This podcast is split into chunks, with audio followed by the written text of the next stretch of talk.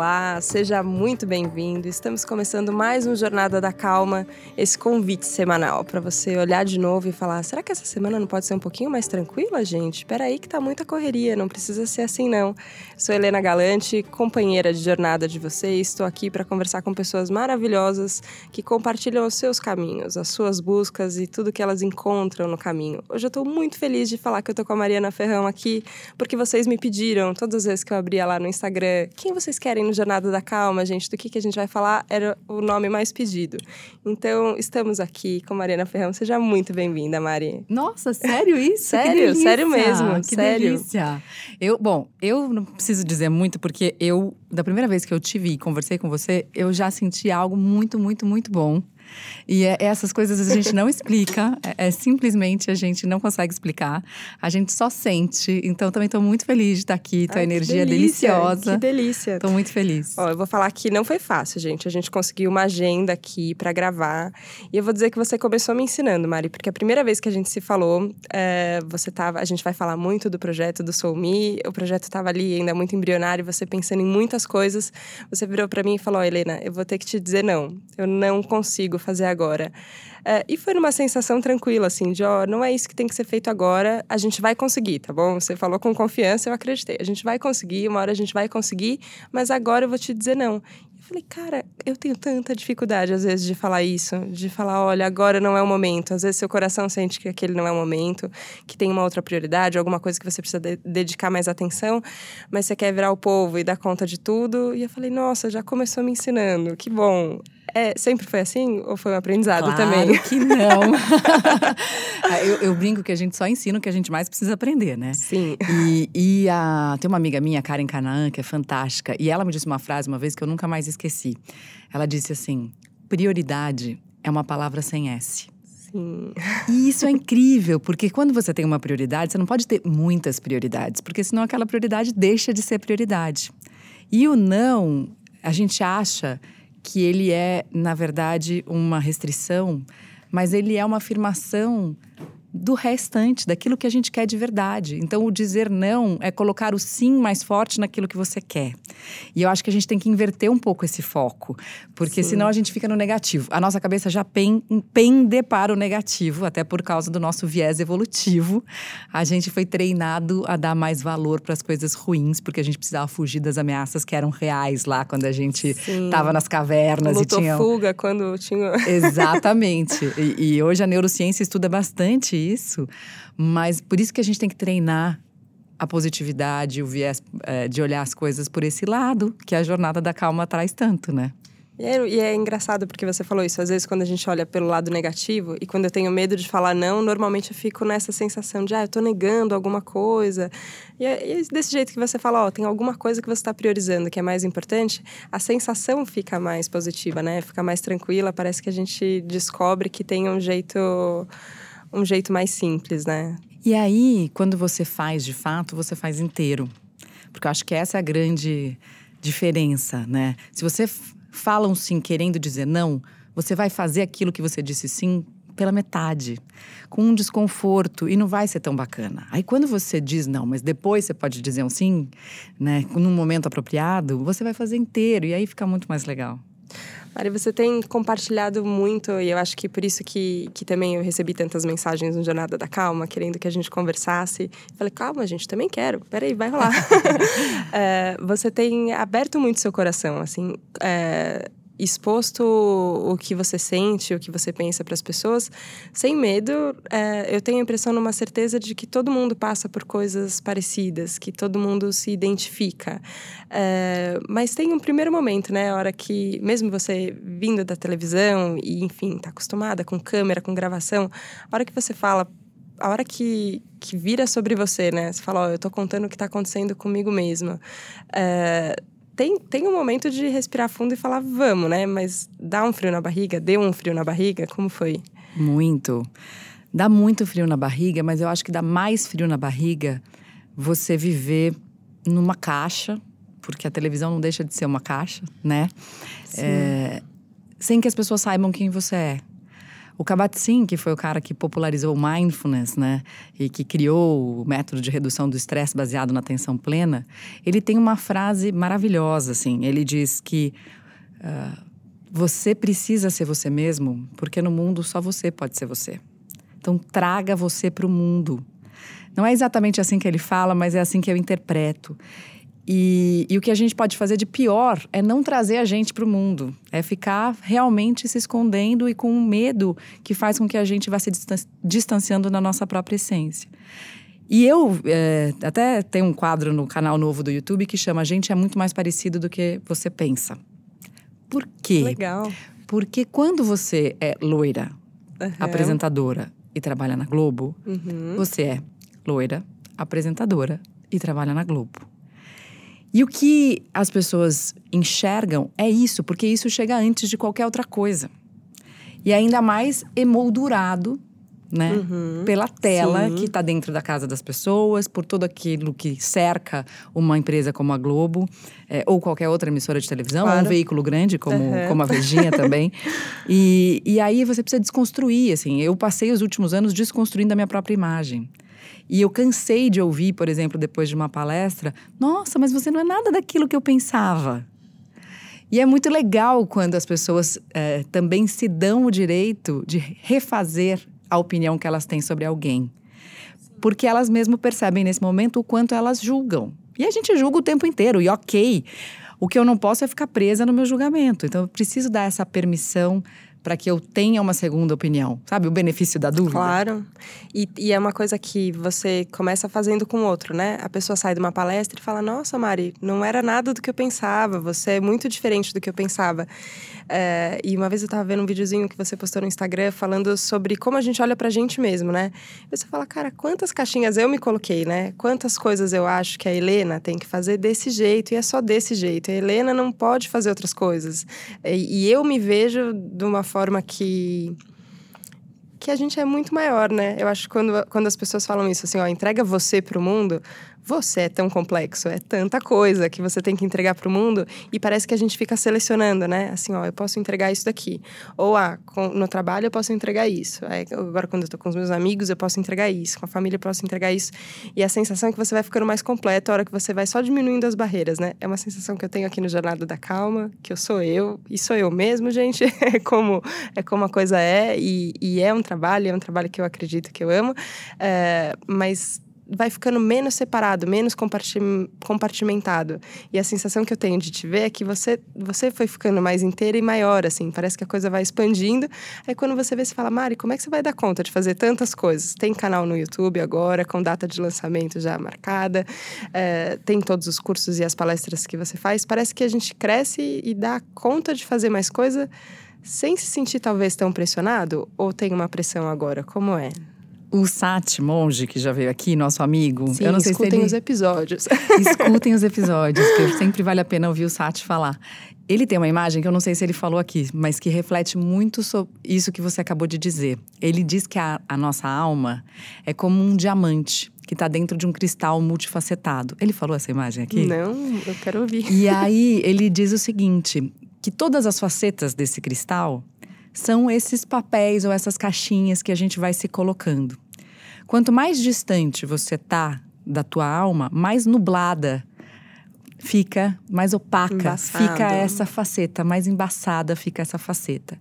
No momento em que você se conecta com o que está lá dentro, que é essa luz que cada um de nós temos, todas as facetas ganham um brilho igual e a mesma distância da alma. E aí você percebe que a alma, que é essa essência, essa verdade, você chama de como quiser, ela é muito flexível.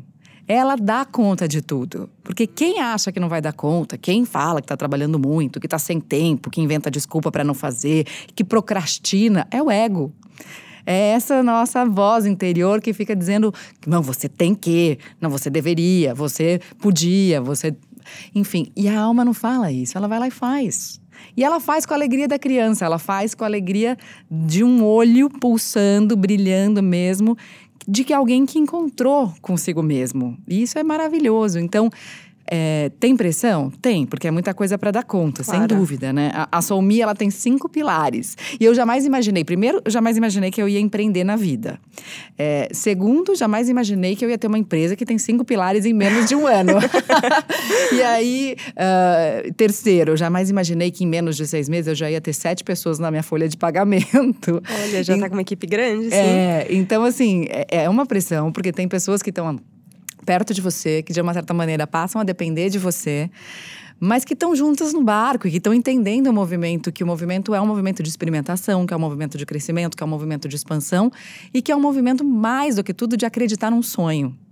E aí eu acho que fica tudo mais simples, fica tudo mais gostoso também. E você vai, né? Porque você vai. O sonho, o sonho te impulsiona e é muito gostoso. É, a gente se encontrou num outro evento, era um, um lançamento de, de um canal do, do YouTube também, uma, uma série de vídeos que falava sobre depressão não é frescura. É, e quando a gente estava conversando ali um pouco no, no começo, é, eu falei: olha, a gente nunca falou de depressão no Jornada da Calma. E aí você falou, mas a gente vai ter que falar disso, né? Eu falei, claro que a gente vai ter que falar.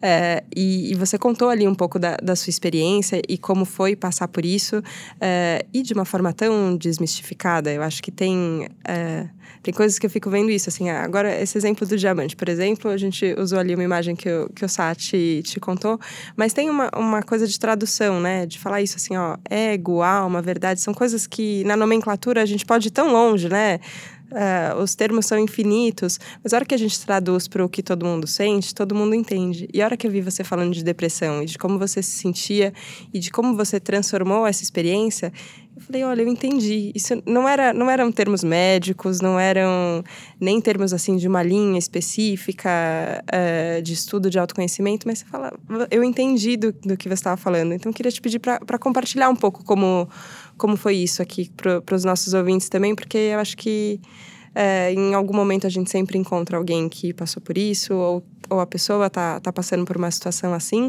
e, e dá para dar transformar isso num, numa experiência bonita também, né? A sensação que eu tive foi essa. Dá, eu acho que dá. Acho que não é fácil. É, para quem está passando nesse momento por uma depressão ou tem alguém perto passando por uma depressão, sem dúvida é um desafio tremendo e é uma dor muito profunda. Mas a minha experiência é, com depressão começou com 17 anos. Eu tive uma crise muito profunda de depressão e síndrome do pânico. Eu me lembro do momento em que eu vivenciei a primeira síndrome do pânico. Eu estava no interior de São Paulo, tinha um namorado na época, a gente estava indo para uma festa. Eu sentei na calçada, na beira da calçada, do lado de um carrinho de cachorro quente e falei: daqui eu não vou conseguir levantar, eu vou morrer. E eu não conseguia entender por que, que eu estava passando por aquilo. Então, a sensação de você achar que você vai morrer sem nenhuma cognição sobre. Mas peraí, tem alguma que que tá razão, tá né? Exato. O que está acontecendo aqui? Por que, que eu estou achando isso? E você sente o coração disparado, você sente que o mundo está girando, você sente que você não quer que ninguém chegue perto de você. E essa foi uma sensação muito ruim no pânico para mim, porque eu me isolei muito. Uhum. A única pessoa que eu deixava chegar perto de mim quando eu estava em síndrome do pânico era minha mãe. E ainda assim, depois que a depressão foi ficando pior, porque uma coisa agrava a outra, eu me tranquei no quarto e fiquei durante dois meses quase trancada no quarto. Era meu ano de vestibular e eu estava completamente desesperada, porque cada vez que passava o tempo que eu ficava no quarto, eu falava assim, ah, cara, eu não vou passar no vestibular. E eu me sentia culpada, mas ao mesmo tempo eu também não conseguia Uma sair do quarto. Uma alimenta a outra, sim. E naquela época, dentro do quarto não existia celular. Para você olhar, por exemplo, o YouTube ou pegar um podcast, ouvir e saber que tem outras pessoas passando pela mesma coisa que você está passando. Então, a sensação de isolamento só ia se agravando. Eu não conhecia nenhum outro adolescente que tinha depressão. Apesar disso, a minha mãe era psicanalista, era psicóloga, tinha um avô psiquiatra. Então, assim, o diagnóstico foi feito rapidamente, ainda em família. Ela achava que eu precisava de medicação, porque ela não estava conseguindo me ajudar. E um dia ela bateu na porta do meu quarto e falou. Eh, eu abri uma fresta e ela falou assim: Mari, se você não quiser se ajudar, ninguém vai conseguir te ajudar. E aquele momento para mim foi um grande despertar. Primeiro, porque eu percebi que eu queria me ajudar mas ao mesmo tempo eu não estava conseguindo. E aí eu me dei conta de que eu não era os meus próprios pensamentos. Que é uma coisa. Depois eu li no livro do Eckhart Tolle exatamente essa mesma coisa, que é o poder do, do agora, maravilhoso. E quando eu li a introdução do poder do agora, eu falei, gente, eu passei por isso aos 17 anos. Eu poderia ter ficado milionária escrevendo o poder do agora. por que, que eu não tive essa ideia? Seria um né? best-seller, não fui. Pois é. Mas, e aí, mas essa foi a sensação mesmo, de ter me dado conta de que eu não era os meus pensamentos, porque eu, eu era alguém que conseguia observar a minha própria cabeça, que eu era quase que uma testemunha dos meus pensamentos que de um lado queriam se ajudar e de outro lado queriam pensar em tirar a própria vida. É, achava que não tinha saída. Eu achava que não tinha saída. E, e aí o que me pegou mais ainda foi a emoção de ver minha mãe sofrer. E eu falei assim: não, já que eu não quero ver minha mãe sofrer, eu vou deixar com que ela me leve ao psiquiatra. E permiti que ela me levasse no dia seguinte ao psiquiatra. E comecei a tomar remédio, o que foi muito difícil no começo, porque eu engordei 10 quilos em duas semanas. Os remédios não eram tão sofisticados quanto são agora, tinham muito mais efeito colateral. Mas aos poucos a gente foi ajustando, porque junto com a psiquiatria a gente tinha um acompanhamento de terapeuta, que foi muito legal. E a minha terapeuta ali me ensinou três pilares fundamentais para minha saúde, é, com 17 anos, que me ajudaram demais. Ela disse: cuide da sua alimentação como quem cuida da alimentação de um bebê. É, procure ouvir o seu corpo para saber o que ele precisa. Isso é tão fundamental, né? Porque quantas vezes a gente senta à mesa, acaba de comer e nem sabe o que comeu. Tem nem ideia. Tem nem ideia. Eu ouço muitas das pessoas falando assim, gente, você sabe que você falou aquele negócio de prestar atenção? E eu tinha dor de cabeça e depois que você falou isso, eu comecei a relacionar minha dor de cabeça com alguma algum coisa alimento, que eu comia, sim. com algum alimento específico. Então, essa observação já pode te ajudar a fazer muitas transformações na saúde. Depois ela falou para eu voltar a fazer atividade física, que hoje a ciência já está mais do que provado que atividade física é um tratamento para depressão. Né? Não é nem uma. Não, é, nem, não é, nem, não é nem uma ajudinha. Exato, é tratamento. é tratamento. E dormir. Voltar a dormir bem, que eu também precisei de remédio no começo para dormir melhor porque eu estava, obviamente, com insônia, a depressão estava me deixando. Nunca tive problema para dormir, mas nessa fase eu fiquei com problema para dormir. E falta de sono é fator número um para depressão. Por isso que é tão comum também mães de primeira viagem ficarem sim. deprimidas, pais também, né? Porque você deixa de, de, de dormir, você fica com o sono todo entrecortado. Mas o que aconteceu, uh, além de tudo isso, é que eu, na segunda vez que eu tive depressão, que foi justamente no pós-parto, eu voltei muito forte para a meditação. Porque eu lembrei, eu não queria tomar remédio, porque eu estava amamentando. E aí eu me lembrei que eu meditava, eu tinha parado de meditar, por causa da loucura da primeira maternidade e tal. E eu medito desde os 12 anos de idade. Desde os 12, Mari. Desde os 12. A história é muito louca, porque assim, eu era amiga do dono, do dono de um sebo que ficava do lado da minha casa, na esquina. E a gente ia lá para discutir literatura. Então eu falava sobre Machado de Assis, Paulo Mendes Campos, Fernando Pessoa. e eu adorava passar as tardes lá. Um belo dia ele me entregou um livro e falou assim: Mari, esse livro aqui é a sua cara. E eu, com 12 anos, olhei para a cara do livro e falei: que livro é esse? E era um livro chamado Visualização Criativa, que hoje só, só dá para encontrar, tipo, um instante virtual da vida, essas coisas é, de uma autora chamada Shakti Gawain, que também foi jornalista e teve um despertar. A história dela é muito legal, eu procura esse depois. livro, peraí que eu vou procurar é. agora. E, e, é, e é, mas eu não sabia de nada disso aos uhum. 12 anos. Eu só peguei o só livro com uma super curiosidade e comecei a ler e comecei a fazer os exercícios que o livro propunha. E quando eu eu me dei conta de que eu tinha ficado mais tempo fazendo o exercício que eu tinha uh, me proposto a fazer, foi quando o CD da Enya acabou de tocar no meu microsystem. Eu ouvi a Enya, escuto Enya, vou assumir aqui. Maravilhosa. Maravilhosa, maravilhosa. Uma onda que induzia. É, exatamente. estado. Exatamente. E aí eu tinha entrado nesse estado, que era um estado de, puxa, conheci meu mundo interno. Assim, que era uma, era uma coisa de muitas luzes, assim, foi quase que. Falei, será que. Eu, eu lembro de ter despertado e falei assim, gente, será que é isso que as pessoas chamam de estado alfa? E no dia seguinte eu tentei chegar de novo àquele lugar. Uhum. Só que eu fiquei tentando mentalmente e percebi que a meditação não tem nada a ver com controle. Ela tem muito a ver com entrega, mas não com essa nossa vontade de controlar tudo, que a gente nunca consegue, mas a gente segue com vontade. E aí, é, eu fui no começo da minha, da minha vida de meditadora, meditando muito para alcançar metas, porque o, o, livro da visualização criativa ele propõe muito isso. Então, visualize com todos os detalhes que você quer, aquilo que você vai conseguir. Eu passava, assim, uma das coisas que eu tenho certeza que me levou a trabalhar na Globo foi a visualização de muitos momentos em que eu me via dentro da Globo. É, era um sonho há muito tempo. E, e depois eu entendi que a meditação para mim ela era muito mais uma conexão diária com a minha própria essência do que a vontade de alcançar algo. E ela ficou muito mais gostosa e me ajudou muito a sair dessa segunda crise de depressão que foi no pós-parto. E a meditação, assim como a atividade física, também é remédio para depressão. Ela previne a recaída tão bem quanto remédio em pessoas que já tiveram depressão, é, mas ela não deve ser usada quando você está muito deprimida. Porque, obviamente, quando você está num mundo interno em que você não tem vontade de nada, sofrendo, se você olha para dentro de você, você vai encontrar mais vazio, mais buraco, mais é, dificuldade. Então, a meditação precisa ser é, bem aconselhada para pessoas deprimidas, né? Claro. Você, você falou de, um, de uma sensação de isolamento, né? E, e de como você olhou para sua mãe, você falou: olha, eu não, eu não quero que ela passe por isso. E, e, muitas vezes eu penso, eu penso isso, assim, o quanto o relacionamento, no final, é o que sempre vai trazer a gente de volta pro, pro nosso estado, que eu acredito que seja natural nosso. A hora que você olha para dentro e você. É, a gente já falou aqui no Jornada da Calma muitas imagens para definir esse estado. Mas isso, numa profundeza do lago, assim, ó. Tudo bem, o lago lá em cima pode estar um pouco turbulento, mas a hora que você olha mais lá profundo, o que que tá lá, tem essa luz, tem essa, essa tranquilidade, essa calma. É, a gente já falou, enfim, de, de, como, de como atingir é, esse lugar de muitas formas. Mas eu sempre penso isso, assim, ó, a hora que você se propõe um exercício de conexão, que no final é isso, assim, ó, você é, olha para sua mãe, quantas vezes a gente não fala, né? Mãe. Gente, mãe é mãe. Pronto, fechei na caixa de mãe. E ela praticamente não existia antes de eu nascer, porque ela é minha mãe. Você fala, não, gente, calma aí, é uma pessoa inteira. Deixa eu olhar para a Águida, que está ouvindo, ela escuta o Jornada ah, da Calma, beijo, achei maravilhosa. Começou a ouvir podcast por causa do Jornada da Calma. Olha, ela é uma pessoa inteira, tem uma história inteira aqui. A hora que você começa a fazer esse exercício de olhar para o outro, parece que a vontade de ficar é, isolado vai diminuindo e você vai tendo mais interesse pelo relacionamento.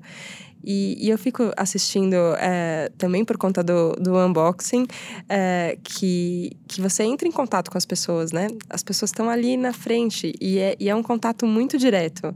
É, e parece que o seu ciclo de, de relacionamentos também, também expandiu, né, Mari? Quantas pessoas você nesse caminho já, já entrou em contato e já ajudou. Em números e em histórias também. Não sei como, como, é, como é que a gente mede isso, né? Nossa, fiquei até arrepiada agora de você falar isso, porque eu não tenho a menor ideia de como mede isso. Não tenho a menor ideia. É, hoje eu estava agora, enquanto eu estava te esperando aqui, é, vendo meus, os comentários no meu vídeo de hoje, e aí uma menina escreveu assim no Instagram, né? É, Nossa, me peguei aqui esperando o seu vídeo para começar o dia. E é uma delícia se ouvir isso, né? Claro. Porque é óbvio que a gente não quer que ninguém fique esperando nada para começar o começa, dia. Começa, começa o dia. tudo bem. Mas é muito gostoso receber esse carinho. E, e tem algumas pessoas que me trazem é, feedbacks maravilhosos, assim. E que mas o que mais me pega, que eu, eu, eu, falo isso, inclusive, às vezes, quando me perguntam, é, o que você pensa quando você sobe no palco para dar uma palestra? Ou quando, por exemplo, eu estava no, no Bem-Estar e subia também, uh, entrava no estúdio, ou, ou subia no palco do Bem-Estar Global, que era um evento que a gente fazia nas capitais, Brasil afora. Eu sempre pensava que eu possa tocar um coração. E quando você se conecta com essa vontade genuína de tocar um coração, você vai tocar. Porque não tem jeito, assim, não tem jeito. Você se abre para isso. E, e, se for de verdade mesmo, você vai conseguir. Então, e, mas isso que você falou, de olhar para o outro como uma pessoa, e, e, nesse sentido tem aquela história de a gente é muito mais parecido do que a gente pensa. É, as pessoas estão passando por problemas semelhantes. As, problem as pessoas têm qualidades que às vezes a gente não enxerga porque a gente fica só no primeiro julgamento, nesse da superfície e não desce para o fundo.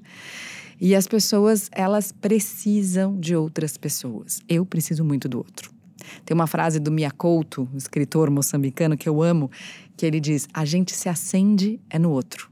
E eu acredito nisso, assim, de corpo e alma, porque é, às vezes, eu estava ouvindo essa semana a Roseli Saião, educadora é, maravilhosa, falar num evento, e ela disse uma conversa, ela relatou uma conversa que ela teve com um jovem, e ela disse que o jovem chegou para ela e falou assim: Roseli, eu nem sabia que eu era capaz de formar todos esses conceitos que eu falei para você agora.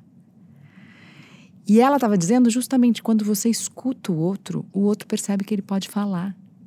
E falar, muitas vezes, é construir conceito, é construir linguagem, é entender você mesmo, porque uma coisa é o pensamento que a gente fica tendo, a nossa fala interna, outra coisa é a maneira como a gente se coloca no mundo, e na relação a gente percebe quem a gente é. Não, todos os psicólogos já falavam disso, né? É, mas é tão bonito a gente pensar nisso, porque a gente acha que o outro é o outro. E quando a gente passa a olhar para esse outro como parte de um todo, do qual nós também fazemos parte, fica muito melhor estar tá do lado de alguém e muito mais fácil. E o relacionamento é fator número um, um antes de qualquer outra das coisas que eu falei de pilar de saúde, fator número um para garantia de longevidade e de bem-estar e de felicidade. Não é doido que isso é um dado científico? É muito doido. A gente está fazendo ciência chocada. do óbvio. A gente faz ciência do óbvio. É muito louco. A gente, a, a, toda a psicologia positiva é a ciência do óbvio. A gente sabe que funciona, mas a gente vai lá e tem que fazer um estudo randomizado, duplo cego, uma meta-análise, blá, blá, blá, blá, blá, blá, para provar que é. É, mas tem um estudo que eu achei muito legal, que fala da solidão, que fala que a solidão, ao contrário do relacionamento, equivale a 15 cigarros por dia. E, e para vencer a solidão, a pessoa pode estar tá ouvindo, fala assim: ah, mas eu não tenho amigos. E aí o próprio estudo tem traz esse alento. Para vencer a solidão, fala com o porteiro, Fala com alguém que está no, seu, no elevador, com alguém que está na sua condução, com alguém que está no seu caminho, puxa um assunto. É, e isso já é suficiente para você não se sentir sozinho se você de fato entrar nesse contato genuíno com o outro. Sabe que eu estava participando de um, de um outro podcast, me perguntaram pós-jovem chamava, tinha uma pergunta de, de ouvintes e era justamente uma pergunta sobre solidão. Ah, eu me sinto sozinha, mas acho também que é bom, né? Ficar um tempo sozinha, não sei o quê. E eu acho que gera essa confusão, né? Como se é, não sentir solidão fosse ficar o tempo inteiro acompanhado. Então agora eu tenho que ir no banheiro de mão dada com alguém para não ficar sozinho. É, e a hora que eu estava, é, enfim, respondendo ali a pergunta dela, eu falei justamente disso. Falei, olha, para a gente falar honestamente que a gente está sozinho, a gente tem que fechar o olho para muita gente que a gente cruza o caminho. Assim, ó, você vai no cinema sozinho. Você fala, gente, quem achou em São Paulo uma sessão de cinema que entrou você só no cinema? Peraí, sozinho você não tá no cinema. Quem vendeu o ingresso para você? Ah, não, comprei na máquina. Beleza, mas a pipoca alguém tá fazendo ali. Tem alguém que tá varrendo aquela sala, que você entrou e tava limpinha porque alguém varreu aquela sala. É, é, a hora que você começa a perceber esse assim, ó, esse emaranhado de, de pessoas que cruzam o seu caminho. A hora que você fala, cara, quantos caminhos e quantas pessoas me trouxeram até aqui.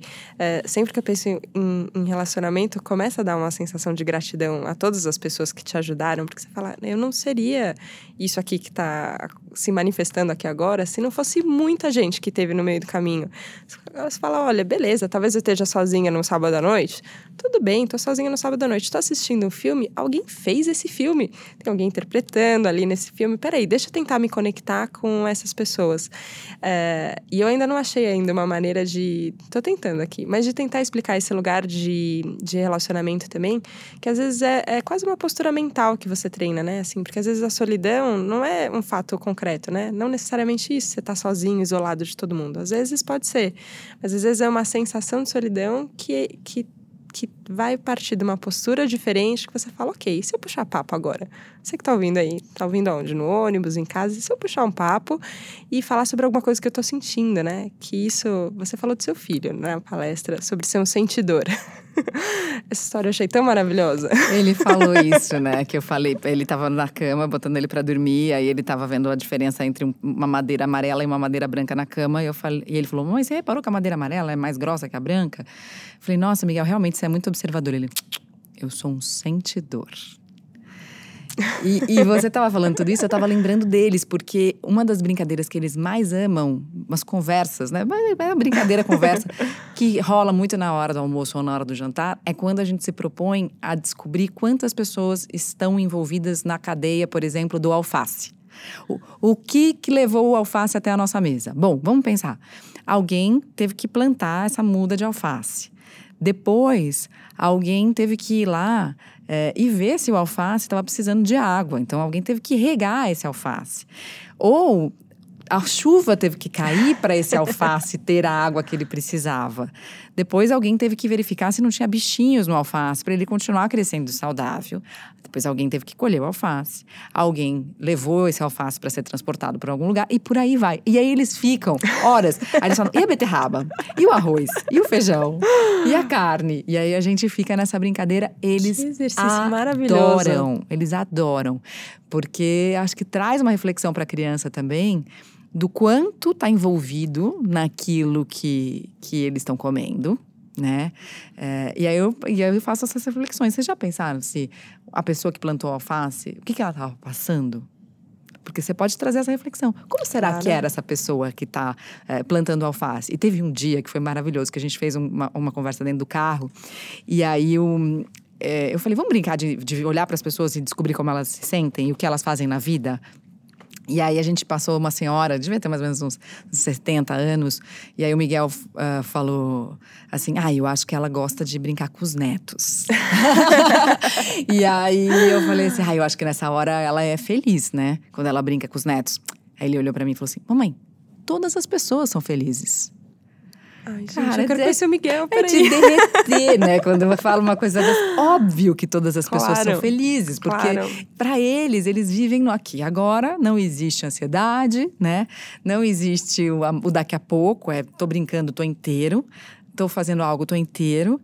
E, e, e vive nessa atmosfera do cuidado, do carinho, do amor. E aí você fala assim, yes, tô fazendo um bom trabalho, né? Quando a Nossa. pessoa fala isso, você fala, tô, tô no lugar certo. Fala, ok, então vamos por esse caminho. É. É o antídoto do. A gente tem essa reclamação, né? Ah, os adolescentes, muito ingratos, isolados, não sei o quê. Você fala, gente, a pessoa, se ela acha que a roupa brotou limpa na gaveta, ela só não foi ensinada que, ó, peraí, ó, sabe? Não tem mágica, não tem uma fadinha que faz alguma coisa que a roupa suja virou roupa limpa. Alguém lavou. Você começa esse exercício de puxar o, fiozinho pra trás, né? Ah, deixa eu olhar, deixa eu ver o que a pessoa tava sentindo, qual era a história dela. Eu acho que é o que traz perspectiva pra gente, né? Muito. E- Agora, você falou do adolescente, eu acho que tem uma coisa muito fundamental, que é um assunto que está pingando e que eu acho que precisa, a gente precisa falar disso, porque assim, sempre que eu falo de depressão, algumas mães vêm falar comigo, inclusive naquele evento que a gente estava junto, uma, uma das mães veio falar comigo e falou assim: me ajuda, porque eu tenho um filho de 13 anos.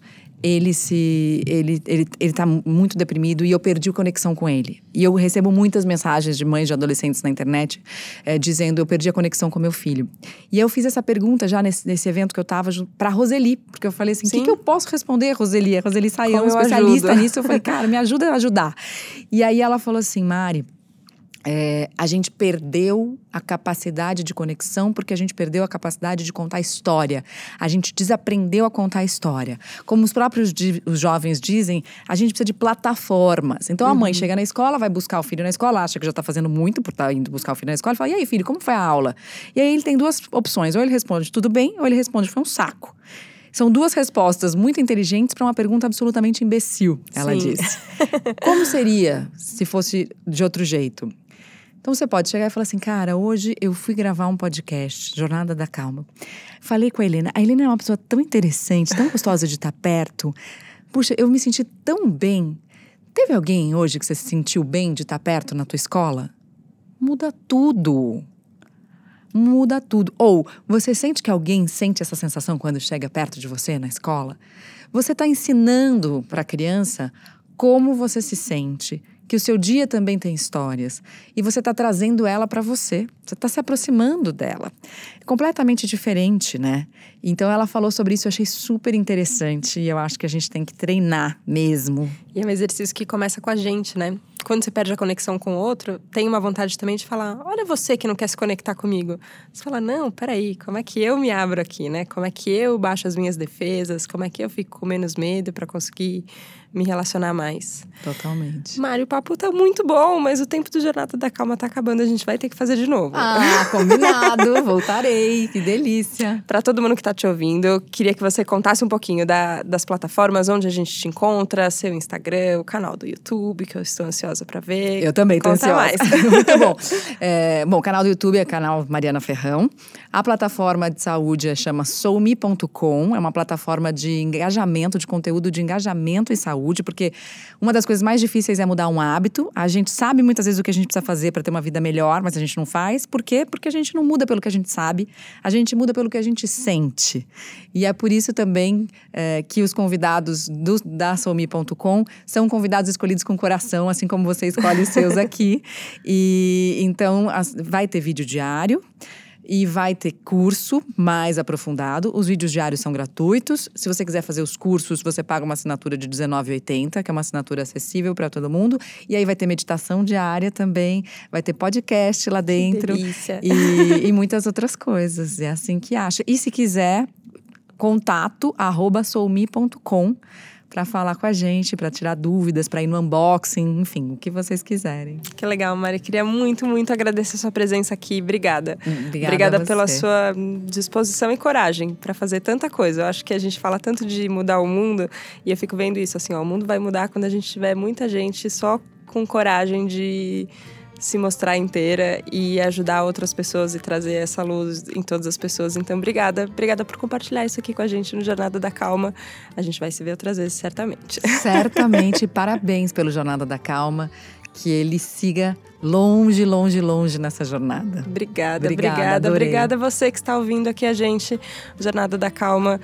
Que bom que você faz parte dessa conversa. Saiba que você é muito considerado. É uma conversa entre dois. O Rafa, que está aqui do lado sempre, nos ouvindo atentamente, para ver se está tudo certinho com o áudio para vocês. E você também está aqui nessa nossa mesa de conversa, segunda-feira de manhã. Que a gente leve essa sensação que a gente está sentindo agora pro resto da semana. A gente merece passar a semana assim e a gente se vê na segunda-feira que vem, tá bom? Combinado. Tchau, tchau.